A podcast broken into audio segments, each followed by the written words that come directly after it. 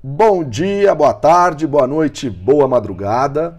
Hoje, nossa meia hora do Moro, seu podcast semanal de variedades, de tudo aquilo aí que você já está 18 episódios escutando, vai ser um pouco diferente. Estamos na bucólica Estância Hidromineral de Socorro, cidade da minha família, que eu já falei tantas e tantas vezes, que o projeto Copaíba, lá do Vitor Ferreira, no episódio 7, é onde é sede aqui o, o projeto Copaíba, e hoje eu converso com meu grande amigo, primo, parente, é, apoiador de N loucuras já que eu fiz nessa vida. Ele é presidente da Associação Latino-Americana de Gestão de Eventos e Viagens. Acertei? Acertou. Rodrigo César está aqui comigo e hoje o programa vai ser um pouquinho diferente, porque eu vou. Eu, assim, exceção feita ao nosso Minuto do Moro Bueno, que vai estar tá no meio, a gente vai o programa inteiro. Então tem truques para saúde, tem pitadas de sabor, tem radar do esporte e tem momento viajaria, tudo com o Rodrigo. Começa agora mais uma meia hora do Moro.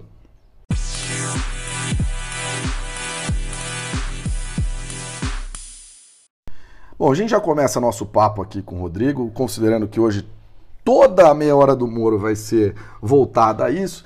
E ele trabalha com eventos. Como é que você foi começar? Como é que você foi parar nisso? Como é que você foi trabalhar com Primeiro, obrigado por estar aqui conversando comigo nesta semana natalina. Vamos Maravilha. lá. Pô, é uma honra bater um papo com você. Eu sou fã, já sou ouvinte. Obrigado, João. Imagina, um prazer obrigado a você. você. Cara, eventos na minha vida surgiu, foi surgindo e sempre eu tenho uma história de vida meio cheia de coisas aconteceram. Eu fui, quando tinha 18 anos eu tive uma padaria, a gente entrou numa loucura de ter uma padaria. Depois eu tive um centro de educação ambiental. Imagina 20 anos atrás, 23 anos atrás, um centro de educação ambiental. Aí eu fui paisagista, é, ator, eu já falei. Ator não falou. Ator é não eu falei. fiquei esperando, porque como eu sei Ator, dessa, eu fiquei esperando. Pô, fiz Tobias e Sara, fiz Shakespeare, fiz bastante coisa estranha. Foi bem divertido, mas já aprendi os meus extremos de emoção. Entendi. Felicidade, loucura, tristeza, depressão. Isso na minha vida me ajuda muito a manter equilíbrio de extremos. Como personagem eu podia arregaçar. Como pessoa, você sabe, isso me ajuda demais, assim. Então eu fiz bastante coisa, fiz bastante... Trabalhei com vendas com meu pai quando era muito jovem. E acho que isso foi construindo o profissional. Mas o primeiro evento onde eu criei a paixão, um bichinho me picou, foi com o McDonald's. Olha só. Há 23 anos, é isso aí, 24 anos atrás. É, eu fiz o primeiro evento, que era um evento de todos os presidentes da América Latina, da marca McDonald's. Certo. E veio o Big, o Big Boss deles, que eles chamam de Big Mac, e quem era o presidente da época era o Marcel. Marcel era uma referência de presidente McDonald's no mundo, porque a marca McDonald's no mundo era incrível e sempre foi, né? Qualidade. Sim, sim, sim, sim, sem dúvida. E aí eu fiz um evento que todos chegavam de helicóptero, logística maluca, bufês de carne de caça, Não, mas, sistema mas, de segurança. Você fez o evento, mas como é que você chegou para fazer o então, evento? Então, via, via uma agência, tudo é, era pessoa na faculdade. Fiz, minha primeira faculdade foi turismo, depois eu fiz gestão de pessoas, fiz marketing, fiz outras coisas. Mas nesse, nesse momento tinha um amigo lá que conhecia uma dona da agência, ele fazia alguns frilas. Ele falou: Rodrigo, você quer ir, quer ir trabalhar nisso? Aí eu fui, cara, e aí eu criei até uma relação. Marcel na época gostou da, não sei, ele foi com a minha cara e eu comecei a fazer todos os, a coordenação geral de todos os eventos de McDonald's aqui no Brasil. E aí depois disso aí eu comecei a levar em paralelo a vida de eventos. Então foi nisso que me picou e foi um pô, evento incrível, foi muito emblemático assim na minha vida. Foi bem, bem interessante. Bom, e a partir disso, então, você está dizendo que o McDonald's, que é uma empresa que fatura zilhões e zilhões, ela resolveu fazer um evento que tinha helicópteros, que juntou os presidentes da América Latina. Acho que agora vai para nossa segunda minha segunda pergunta inicialmente, assim, até do papo que a gente estava tendo fora do ar é, puxa vida, uma empresa, ela vai, ela quando ela ela tem custos, né? Ela tem custo de matéria-prima, custos de pessoal. Uhum. O que, que leva uma empresa a ter uma área de eventos, uma área grande de eventos, porque muitas empresas têm áreas bem grandes de eventos. Sim. Eu imagino que na Associação Latino-Americana de Gestão de Eventos e Viagens tenha muitas. A gente, vai a gente quer simplificar, ainda não conseguiu, mas você pegou. Alagev. Alagev, beleza. Que na Alagev tem muitas empresas que trabalham com muitos eventos, mas até que em que medida ele deixa de ser custo para ser um investimento mesmo? É. Por que, que vale a pena fazer um evento, uma empresa dessa? Essa é uma discussão eterna sem dúvida nenhuma que tem setores onde você potencializa muito mais, que você não tem outros canais de divulgação, canais de com o cliente diretamente. Então, a indústria farmacêutica é um case onde eu também trabalho, onde eu trabalho, na verdade, a associação é nas minhas horas vagas, nas minhas noites, finais de semana. E, e aí você tem formas de mensurar, que é o grande desafio de todo o profissional de evento. Não é olhar só o evento na data do evento, e sim todo o processo, toda a experiência do convidado, seja antes, seja durante e seja cauda longa pós-evento. Como você vai potencializar toda aquela informação que você trouxe para o cara. E aí você tem diversas formas de mensurar. E hoje a gente está. É, é, dizem muito a história do ROI, né? E a ah, gente, sim. muito mais do ROI, é o ROE de engagement, porque certo. investimento, você vai. É muito complexo fazer essa mensuração. Então, hoje, o grande desafio de todo evento é você começar o evento sabendo o que, que você quer atingir do seu convidado, e é o que a gente faz. É mensurar Perfeito. depois demanda que vem, nível de conhecimento das pessoas que participaram, e aí você tem diversas formas de mensurar isso aí. Mas é, eu acho que ainda em eventos, a gente faz muito mal isso. essa mensuração. Muito mal. As pessoas não pensam, as pessoas pensam na experiência do evento, no uhum. dia D, mas elas pensam pouco pós-evento. Mas respondendo a sua pergunta é, eu acho que o nível de engajamento, de investimento e de conhecimento das pessoas pós-evento é o que a gente acompanha muito depois no mercado para entender o quanto foi benéfico ou não o evento. E a, a, experiência, mais do que qualquer coisa ainda, a experiência, seja presencial, seja virtual, ainda é o que traz maior nível de conhecimento. Né? A, a coisa real time, ela tem um, um, ela tem um poder ainda muito grande sobre as pessoas. Né? É, é, verdade, mas assim, você até mencionou a indústria farmacêutica, até eu, eu vejo que até faz um, um, certo sentido. Eu entendo o que são os eventos, eu consigo visualizar que tipo de retorno ele vai trazer, quem é o seu alvo, como é que faz, por que, que uma empresa tem esse, esse departamento. Eu entenderia, inclusive, uma própria indústria farmacêutica tem um departamento de relações institucionais e governamentais, Sim. porque, meu, é uma série de, de burocracia e tal. Mas eu ainda acho que tem algumas empresas que fica mais difícil de avaliar isso, né? E é super legal ouvir de você que acho que tem retorno, né? Até para o mercadinho aqui em Socorro, se o cara fizer lá o café bem da manhã, feito. um negócio que vai trazer as pessoas bem feito, legal, para atrair público, ele vai ter retorno, né? Acho que é, essa se você tem um bom produto, se você tem uma boa marca, se você tem, se você consegue promovê-la de forma correta dentro de um evento, pensando em toda esse, essa jornada desse seu convidado, do mais simplista até o mais complexo, né? Você tem cases incríveis. Bom, o Rock in Rio é um, é um, grande case de exploração de branding, de marca, de experiências incríveis que giram e que fortalecem né, marca. Então, a gente tem vários cases hoje que são é, através do evento eles se fizeram né, acontecer. É, o Rock in Rio, inclusive, virou até maior do que qualquer outra coisa, Exatamente. né? Ele, ele, ele, ganhou um tamanho hoje que é ah, é impressionante, né? Rock in Rio hoje, eu fui no último, inclusive. É, é, essa questão da experiência é impressionante. Porque, hum, ah, é um festival de música lotado. Assim, não tem nada. É, é, claro que tem música, mas não tem nada a ver com um festival de música lotado. Zero. É um sentimento com a marca que você é, cria. É isso. E hoje eu trabalho na, na, na Roche e, e você cria um sentimento com a marca, as pessoas começam. Isso é reputação. Reputação hoje acho que é o grande bem e o grande objetivo de qualquer evento, é criar reputação. Reputação é uma coisa que demora muito para se construir e se quebra rapidamente. É verdade, isso é verdade. Então, e o evento tem esse poder de você construindo, construindo essa reputação e criando essa marca muito maior do que, que é pela experiência, é pelo nível de conhecimento, é para eles entenderem é, seriedade de trabalho, onde tem um investimento. Então, acho que evento é muito sobre isso, sobre, sobre reputação.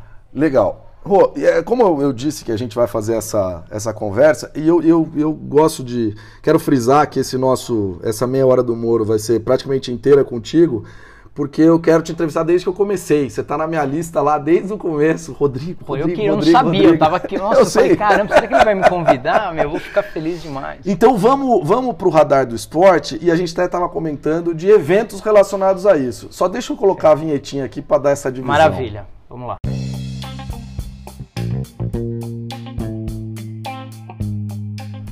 Bom, nosso radar do esporte de hoje, então, é sobre eventos relacionados a esportes. E você disse que tinha um legal para contar. Como é que foi isso? Cara, eu, eu, desde criancinha eu ia treinar no Ibirapuera, no centro esportivo, e eu fui nadador muito tempo. E, e, aí surgiu um evento que era um café da manhã com ninguém mais, ninguém menos que Phelps. Michael Phelps, maior medalhista olímpico de todos os tempos, fez oito medalhas de ouro nos Jogos. Ah, meu Deus, os Jogos de Londres, ele tem. Nossa senhora, não, não, não, vou dá, ter- é, não dá nem tempo de eu falar aqui. É. E, e, pô, a gente foi num evento de experiência de uma marca que eu não, não preciso citar e, e foi com o Phelps. Eram, sei lá, quase 20 convidados, não tinham nem 20 convidados. Era um bate-papo com ele, num grande, numa grande mesa, com ele e com o treinador dele, para entender um pouquinho a relação dos dois, como isso acontecia, os problemas tudo que ele, que ele teve né, na, na carreira. É, ele me ensinou até, eu fiz uma pergunta para ele, fala uma coisa que, que ninguém sabe, assim, que qual é o seu diferencial e como você atingiu algo incrível em uma dessas Olimpíadas. Ele falou, olha, tem uma coisa que acho que pouca gente sabe, mas eu treinei, todo mundo quando chega no final do, da raia, no final da competição, eles batem a, a- eles batam é, a, a mão inteira no sensor, porque se não aciona o sensor, você perde a marca ou tem um delay e tal. Então todo mundo chega assim, para não ter o mínimo de erro. Ele aprendeu a treinar chegando de mão reta, só com as pontas dos dedos, que é um risco gigantesco, mas isso dava milésimos e centésimos, seja lá o que for, que foi, foi um diferencial na, na carreira dele. Então, são coisas que, porra, no café da manhã foi incrível, porque é isso, o evento é sobre isso, sobre experiências que Claro. Eu não ia ter um café da manhã com o Phelps, Jamais. dificilmente. Ah, é não, muito difícil, muito difícil. A- a- né, até chegar próximo a um cara desse. Então, eu acho que esse, esse tipo de experiência que é gerado num evento é imensurável, é impagável, é algo que, que gera uma, uma relação que não é, não- fica para ficar na memória, né? É, me marca dessa É. maneira. Aliás, sobre isso, provavelmente foi por causa desse treinamento que ele ganhou 100 borboleta do Sérvio em Pequim em Pode ser que 2008, foi. porque é aquele vai ganhar, vai perder, vai ganhar, vai perder, É. ganhou, ganhou, perdeu, ganhou. É, esse daí. E ele falou que era um risco gigantesco, porque, pô, chegar com os dedinhos assim no sensor, É. porra. Bom, vamos lá. É, voltar para a vinheta e continuar nosso papo. Maravilhosa essa história do Michael Phelps, maior medalhista de ouro de todos os tempos.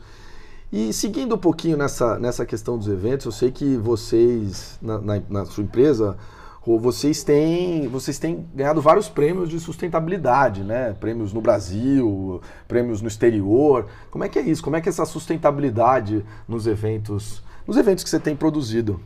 Cara, isso foi algo que surgiu há dois anos atrás e a gente queria transformar. Isso também vem de história de vida. Eu tive o Centro de Educação Ambiental, como você Claro. comentei há alguns anos, 20 e tantos anos atrás. E aí a gente queria tirar um pouco o ranço de olhar a sustentabilidade só do ponto de vista ambiental. A gente queria explorar os três pilares, social e econômico. Então, e aí com isso a gente começou a criar um guia. A Perfeito. ideia era criar algo simplista, processual, que as pessoas aprendessem e tivessem a. Maravilhoso. O pessoal tá fazendo a sobremesa A sobre- aqui, mas segue o jogo. Segue. Vamos lá, é assim, é assim. Quem sabe faz ao vivo. Ô, louco, meu! Então a ideia era começar um guia simples, mas que virasse processo. E a gente fez um guia explorando tudo. Eu vou citar alguns para entender um pouquinho o que se transformou isso. Então a gente tem desde a cenografia toda feita de tecido, esses tecidos são todos reaproveitados em enchimento e bonecas de pano que vai para um- uma instituição que tem um trabalho incrível. É, toda a parte de fotógrafos no evento é a galera do Clique, que são portadores de síndrome de Down. Aliás, pode falar, tem, depois a gente pode anotar o Instagram para colocar aqui, né, do pessoal, porque esse, esse galera trabalho, do Clique é incrível. esse trabalho é maravilhoso. Eu encontrei você até no evento em Brasília aquela vez, você me contou isso, Isso. é incrível, A é Sandra, sensacional. que lidera esse grupo, é incrível, é, é um trabalho sensacional. A gente tem o Flor Gentil, Flor Generosa, que é toda a decoração floral que a gente usa. A gente resgata essas flores no dia do evento e leva para instituições de idosos. Então, aquela flor que é para o lixo vai embelezar, vai dar vida a um centro de idosos. A gente tem o Mini Gentilezas, que é a arrecadação de todos os amenities. Amenities são os shampoos, sabonete, condicionador de avião e de hotel. Então, todo evento a gente tem um coletor, pega isso e leva para o Mini Gentilezas que eh, levam para moradores em situação de rua é, questão de higiene básica. Pô, a gente não usa plástico em nenhum evento, a gente não usa mais nada impresso. é, enfim, é uma série de. É um, é um cardápio. A gente está agora. A busca do vigésimo é lixo zero em evento, que esse é um grande desafio Esse é um grande, imagino. e sobra de alimentação. Certo. Sobre a de alimentação, a gente tem um problema em eventos que é muito sério isso, que é a história da nobreza, que Ah, claro. o que é importante era a fartura. É verdade. e hoje um evento, ele é até mal visto se você tem sobras e desperdício. Então as pessoas têm cada vez mais entender que o legal, o bacana, o cool, é um evento onde você tem mínimo, É, o o mínimo na lista. É o, é o que é necessário para todos. Isso é um evento de sucesso, não mais um evento de bonança, aquela Lógico. coisa. Então, É, é Fica até aquela coisa meio brega, né? Ai, Total. Nossa senhora, mas quanta coisa, não precisava Exatamente. de tanto. Mas né? isso é um é na cabeça das pessoas demora muito para E, mudar. e aí é muito louco porque volta naquilo do começo. Quando você descreveu o evento, você disse, ah, é a experiência do convidado, é a experiência do impactado. Então, assim, o, o que você tem que trabalhar ao máximo é a experiência da pessoa. Um impacto negativo, você não só é, prejudicou o seu evento, como você teve negativo mesmo. Era melhor não ter feito nada. do que ter- Reputacionalmente, É isso, era melhor não terrível. ter feito nada do que ter feito É. do, que, do que ter um- uma questão negativa dessa. E aí, no começo, as pessoas eram até meio resistentes. Mas como você vai levar portador de síndrome de Down? Como você não vai ter mais garrafinhas na mesa dos convidados? Cara, hoje o convidado, ele vê aquilo, ele percebe o, o valor daquela É isso, história. é isso. Então as pessoas até elas ficavam assustadas no começo. Então, para quebrar esses paradigmas, foi um processo, mas hoje a gente tem isso implantado. E, cara, é um, um orgulho a gente poder fazer isso. E hoje a Rocha, a empresa que a gente trabalha, dá a oportunidade de a gente explorar e cada vez mais evoluir nessa história. E hoje a gente está colocando para todo o mercado. Hoje não é só da empresa, da Rocha. Hoje a gente divulga porque a gente quer que todas as empresas, todos é, é, profissionais de eventos adotem algum tipo de, É, de eu, eu prática, até ia te né? perguntar, é possível replicar isso? Total. É, possível. É total. E eu replico, a associação é um dos caminhos, e eu Claro. só faço isso. é, eventos é uma área que eu, que eu amo, que eu mergulho profundamente nessa história, e é uma forma de eu retribuir o que eu aprendo no mercado, é distribuir para meus pares e para os profissionais que estão chegando ou estão já aí na, é, no dia a dia, mas que às vezes passa batido coisas de grande impacto, que é essa questão de sustentabilidade. A gente impacta muita gente, gasta muito todos os dias, e com simples ações, simples atitudes, a gente pode Ah, melhora transformar, muito, né? melhora muito. É, é, E o duro é que parece que infelizmente só a nossa geração começou a entender que o mundo é, não dá conta do, do ser humano do jeito que era para dar. É isso. Então a gente tem que tomar cuidado com ele mesmo. Mas agora vou até mudar um pouquinho pra gente se encaminhar lá para a parte do momento viajaria. Perguntar para você, eu sei que eventos muitas vezes são realizados fora do país ou em outros lugares, são feitos para levar as pessoas. Então eu ia perguntar para você um case, uma anedota, uma história legal de algum evento que foi feito numa viagem, alguma Não. coisa. Eu vou contar um case aqui de que é, chega a ser engraçado, na época era foi bem complexo. A, a gente tá no podcast, mas ele tá rindo aqui, viu, gente? Eu vou. É de nervoso para lembrar da época. A gente, eu estava num evento em Dubai e a gente tinha feito planejado a festa de encerramento. Tem dois grandes nightclubs em Dubai, né? O Cavalli Club e o Armani Privé. São dois grandes nightclubs que é onde você pode beber bebida alcoólica, tudo isso. E aí a gente fechou o contrato, sei lá, seis meses antes. Aí depois a gente foi, sempre a gente chega dois dias, três dias antes do evento, rever todos os contratos, passamos lá tudo certo, o contrato assinado, tudo certinho. Maravilha, vai, vai rolar. Vai rolar, legal. tá tudo lindo. Várias, pô, e Dubai é um lugar incrível de trabalhar. No dia do evento, eu cheguei lá, sempre a gente vai uma hora antes, o produtor vai umas duas, três horas antes, eu chego duas horas antes, três horas antes, para ver como tá. Chegando lá, eu chego, era Valentine's Day. A gente sabia, isso a gente tinha conversado antes, era Valentine's Day. A gente chegou lá, eu vi uma mulher, tipo uma Whitney Houston, passando som, aquele som meloso, romântico, as mesas decoradas com coraçõezinhos tal. Eu falei, que que tá acontecendo aqui, cara? Bom, eu chamei, demorou um tempo até o gerente geral chegar do lugar e falar assim, olha, o Sheik decidiu fazer um jantar com alguns casais de amigos. Ele vai chegar aqui nove e meia, vai ficar até dez e meia. Então, durante esse período, vocês vão ter que ouvir música romântica, esperar eles jantarem, ficar no- na área de vocês, para depois voltar com música e tudo mais. Os meus convidados chegavam sete e meia, eu ia ficar duas horas. E aí, eu, te- imagina ter que parar Meu Deus. 300 pessoas para ouvir música romântica Com o shake do o Dubai. Fazendo Ah, um jantar romântico com os casais. Cara, naquele momento, eu lembro que eu virei umas, algumas vodkas sequenciais, mas a gente tinha conhecido o cara da Armani Privé, que foi muito gentil. Eu fiz um jantar, no primeiro dia foi lá, inclusive. E eu liguei pra ele, eu falei, eu vou precisar de um favor incrível. é um favor muito grande, porque eu não posso encerrar um lugar que vai ter essa quebra, né? De, de uma hora e uma hora e meia de música romântica para esse perfil de grupo. E aí ele falou: olha, eu preciso de 30 minutos. Durante esses 30 minutos, a úlceras rolaram, mais algumas doses de vodka. Ele falou: Meu, não passava nem Wi-Fi, nada. Ele falou: Vou conseguir te atender, vou tirar todo mundo do camarote superior, vou jogar para baixo, a gente vai ter uma, uma vai ter uma indenização para eles. Mas a indenização não era problema, porque o próprio Sheik bancava tudo que a gente tinha de custo para sair de lá.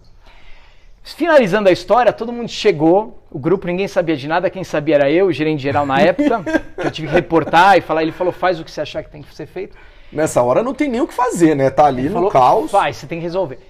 Enfim, eles foram, é, todo mundo chegou, o grupo chegou, imagina, o meu pessoal estava vindo desesperado, e chegou, o pessoal ficou duas horas, nessas duas horas a gente curtiu, aí chegou em duas horas, a gente passou um vídeo de encerramento tudo, e a gente falou, a gente está em Dubai e a gente não vai poder só aproveitar melhor noite de Dubai, a gente vai apresentar, vai aproveitar as duas melhores noites de Dubai, e aí daqui a gente vai todos para o Armani Privé. Então aquilo se tornou um grande case da empresa. Uau! Uau ninguém soube que era um problema, ninguém ficou sabendo de nada, quem estava nos bastidores sofreu, mas foi um case bem para entender um pouco a cultura e como as coisas funcionam por lá, mas foi foi tenso, João. É...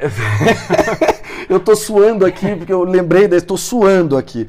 Eu, eu antes de, de para quem não sabe, aí na meia hora do Moro, eu já trabalhei com um evento um tempo atrás. Alô, Lívia, um beijo para você. Genário, um beijo para você. E eu sei que, eu, acho que a coisa mais legal que eu gostava disso era, era você ter isso, é o pabuf, aquela coisa é. de resolver na hora. Acho que eu nunca. A coisa mais difícil que eu tive que resolver foi trocar o banheiro masculino e o feminino de um lugar para o outro, mas. É, trocar, trocar os dois? É, tipo, ah, aqui vai ser feminino e lá vai agora, ser masculino. Agora é mais simples, agora gente, vale tudo, vale é, não tem tudo. problema. É. Mas sensacional. Bom, então, aproveitando o Dubai, vamos para o momento viajaria. De novo com o Rô aqui. Vou só colocar a vinheta.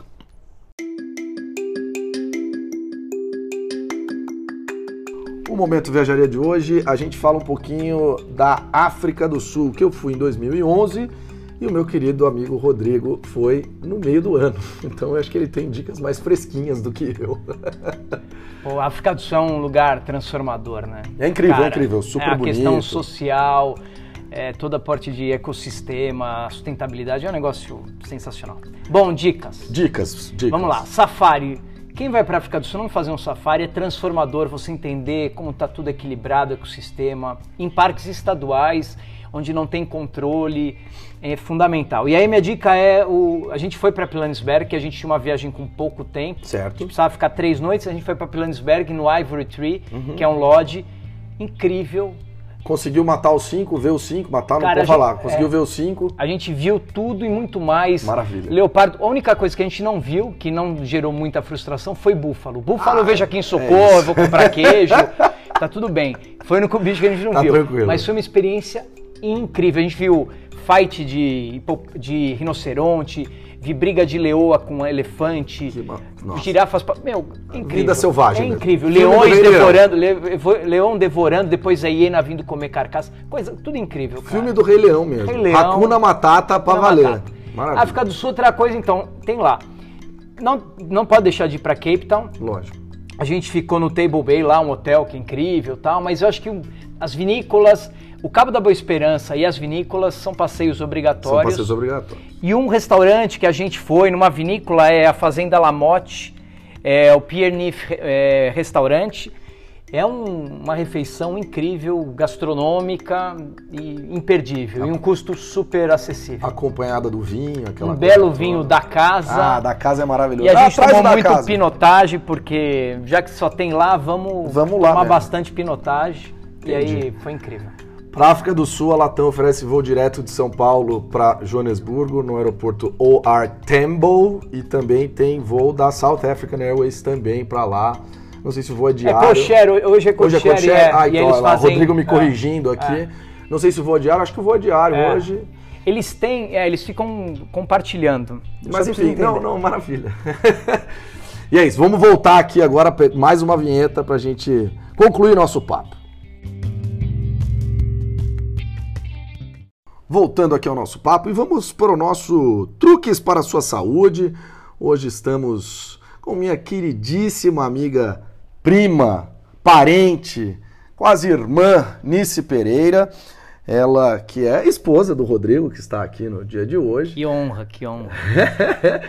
ela, ela é dona da clínica Espirale em São Paulo. Qual que é o Instagram, Nice?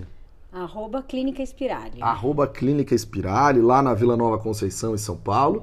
E ela tem a dicasinha para melhorar a qualidade de vida. Nice, o que, que dá para fazer para melhorar o dia? Esse pessoal que tem dor e tal. Primeiro, obrigada, né, por fazer participar desse teu podcast. Imagina, a gente que se um sente sucesso, honrado. É um sucesso. Então, uma dica importante que a gente pode, é bem simples, que a gente pode fazer ainda deitado na sua cama antes de levantar. Primeiro, você vamos acordar essas extremidades. Então, a gente pode mexer um pouquinho os braços, mexe as mãos, eleva um pouquinho. Pode também fazer a mesma coisa com os pés. Você movimenta o pé, levanta um pouquinho, esticando as pernas, faz alterna, alterna os dois.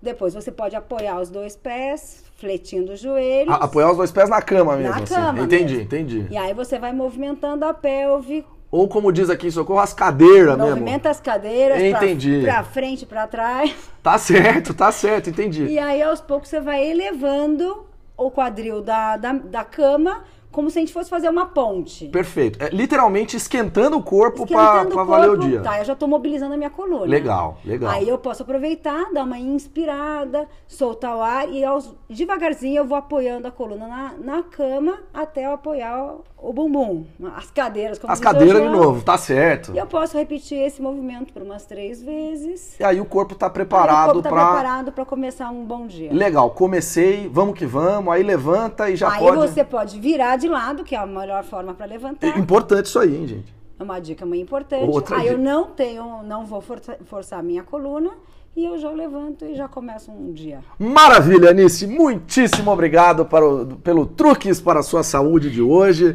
Um grande beijo, então. Um prazer falar com você. Só colocar a vinheta aqui, porque é, é só um papo de uma vez, tá sem vinheta, mas hoje tem. Gente, o papo está maravilhoso, mas infelizmente o nosso tempo urge. Ou ruge, como é que ele se chamava aquele personagem do Zé Wilker? Lourenço Improta? Não, Giovanni Improta. Tempo Ca- ruge, ele falava. Cara, não, não faço a mínima ideia. Não faz? Não, eu não sou um Noveleiro. noveleiro, nunca fui, Você gosta cara. de séries? Tem alguma dica? Porque a gente sempre tem uma dica aqui pra dar.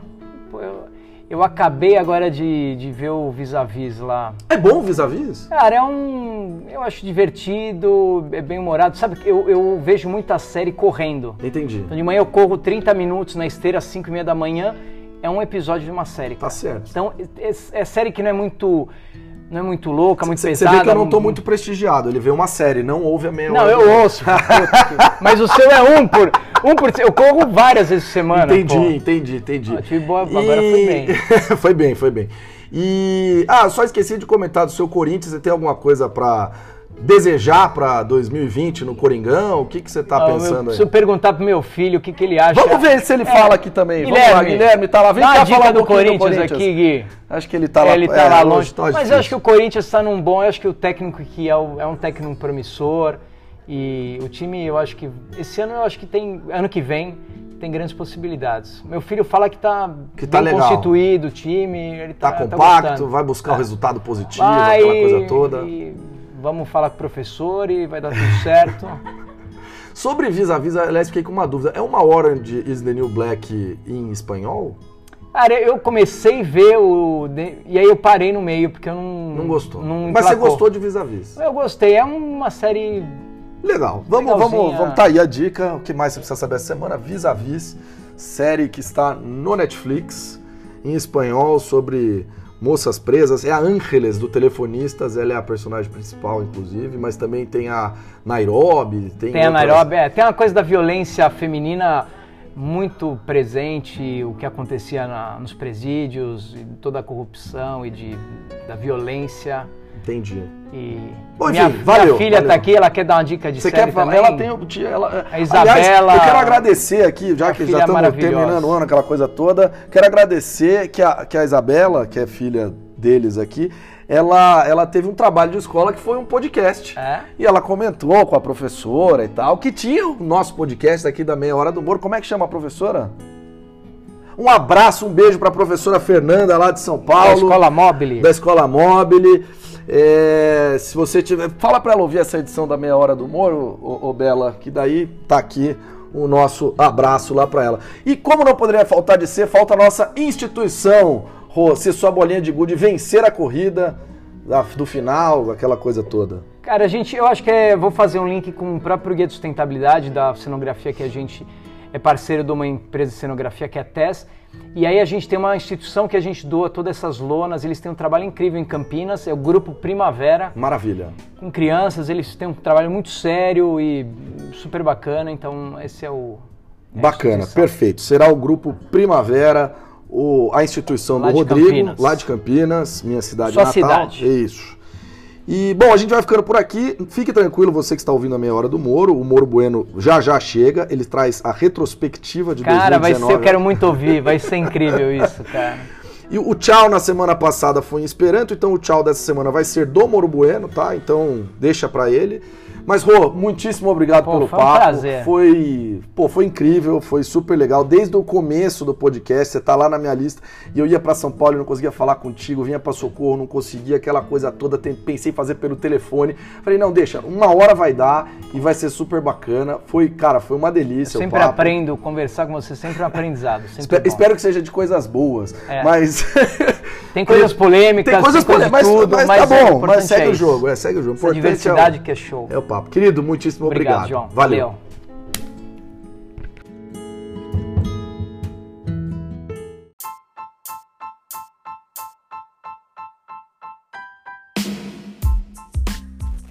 Bom dia, boa tarde, boa noite, boa madrugada, meus amigos do Moro Bueno, nesta última meia hora do Moro de 2019. É o 19 episódio da meia hora do Moro para fechar este ano que foi um pouco traumático, um pouco triste para muita gente, mas também teve muita coisa boa. O ano, na verdade, a propósito, não será um minuto do Moro Bueno, mas a retrospectiva de 2019 do Moro Bueno, e que nas minhas últimas tentativas deu quase quatro minutos. Então se prepare, prepare o seu coração. O ano começou lá em Brasília, aqui em 2019, no dia 1 de janeiro, com o presidente Jair Bolsonaro tomando posse para mudar tudo isso daí, tá ok? Resta saber se ele conseguiu mudar alguma coisa. Quem continua mandando no país é o nosso glorioso Centrão, Rodrigo Maia. Alô, Alcolumbre. Alô, Rodrigo Maia. É, o Supremo Tribunal Federal também teve algumas participações muito importantes. Vamos ver como eles se portam nessa história do juiz de garantia que não existe em muitos lugares do planeta dando aquela respirada, porque eu estou acostumado a fazer tudo isso em um minuto e agora são muitos minutos. O ano teve muito fogo, infelizmente, fogo que ceifou vidas, Ninho do Urubu, Hospital Badino, Rio de Janeiro. Houve fogo também na maior refinaria do mundo, lá na Arábia Saudita. Houve fogo Houve fogo do meio ambiente, a Amazônia padeceu, Los Angeles, a Califórnia também sofreu muito com incêndio, sem contar a Austrália sem contar a belíssima Catedral de Notre Dame em Paris, grande símbolo da França. Mas vamos um pouco para o lado bom de 2019. No lado bom de 2019, eu gosto de dizer que os protestos que a sociedade veio buscar seu lugar na política e a América Latina foi um caldeirão nesse aspecto. Eu não sei se você se lembra, mas ele Bueno de no sé qué día que dijo un montón de cositas, ¿viste? La cosa para allá, para acá, y todo eso hablando siempre como, se, como si no hubiera mañana, entonces en Bolivia, en Venezuela, en toda América Latina. Vou continuar em português, senão a coisa vai ficar complicada em toda a América Latina, Peru, Bolívia, Equador e Chile. No Chile resolveram fazer novas constitu nova na Argentina e no Uruguai por incrível que pareça, houve novas, novos presidentes eleitos sem que houvesse muita briga por todos os lados. Na política internacional, seguindo na política internacional, a novela que não quer terminar parece malhação, meus amigos, é o Brexit. É o Brexit, afinal, sai ou não sai da União Europeia, façam suas apostas. Ingleses adoram apostas, acho que é isso mesmo que eles estão esperando. Really? Enfim, segue o jogo, segue o jogo em 2019. Vamos falar um pouquinho dos campeões de 2019 no tênis Djokovic Nadal mandaram no circuito masculino. O feminino, Serena sempre ali tentando bater o recorde de grandes slams vencidos em simples, mas não conseguiu. E nesse caso, quatro diferentes tenistas venceram os quatro torneios do Grand Slam. Mas para falar de futebolistas, de futebol, na verdade, dos campeões importantes do futebol, é importante lembrar da seleção dos Estados Unidos na Copa do Mundo Feminina realizada na França. O Brasil fez um brilhante papel e a Rainha Marta conseguiu bater o recorde de gols marcados eh, em Copas do Mundo, mas Megan Rapinoe, Megan Rapinoe calou Donald Trump. Ela disse que não visitaria a Casa Branca. Trump falou: ganha a Copa primeiro, querida. E ela ganhou, ganhou, não visitou, levou o título de melhor jogadora do mundo em 2019 e calou os críticos com, seus, com suas belas madeixas rosas. Mas nem só de campeãs femininas o futebol viveu, é claro que devemos lembrar da Copa América, realizada no Brasil, e a seleção canarinho levou a taça com uma vitória retumbante sobre a seleção peruana no Maracanã. Isso sem contar também a outra, outro campeonato que os brasileiros jogaram em casa o Campeonato Mundial Sub-17, que a seleção Canarinho sequer estava classificada, mas levou a taça lá no Bezerrão, no Gama. Agora, o campeão mais importante do ano, pelo menos para este que vos fala, foi o time do Oratório lá no campeonato da Liga Amador de Socorro.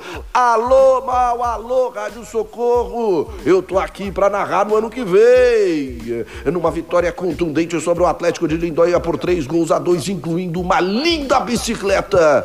O Oratório levou levou a taça para casa e manteve aqui em Socorro.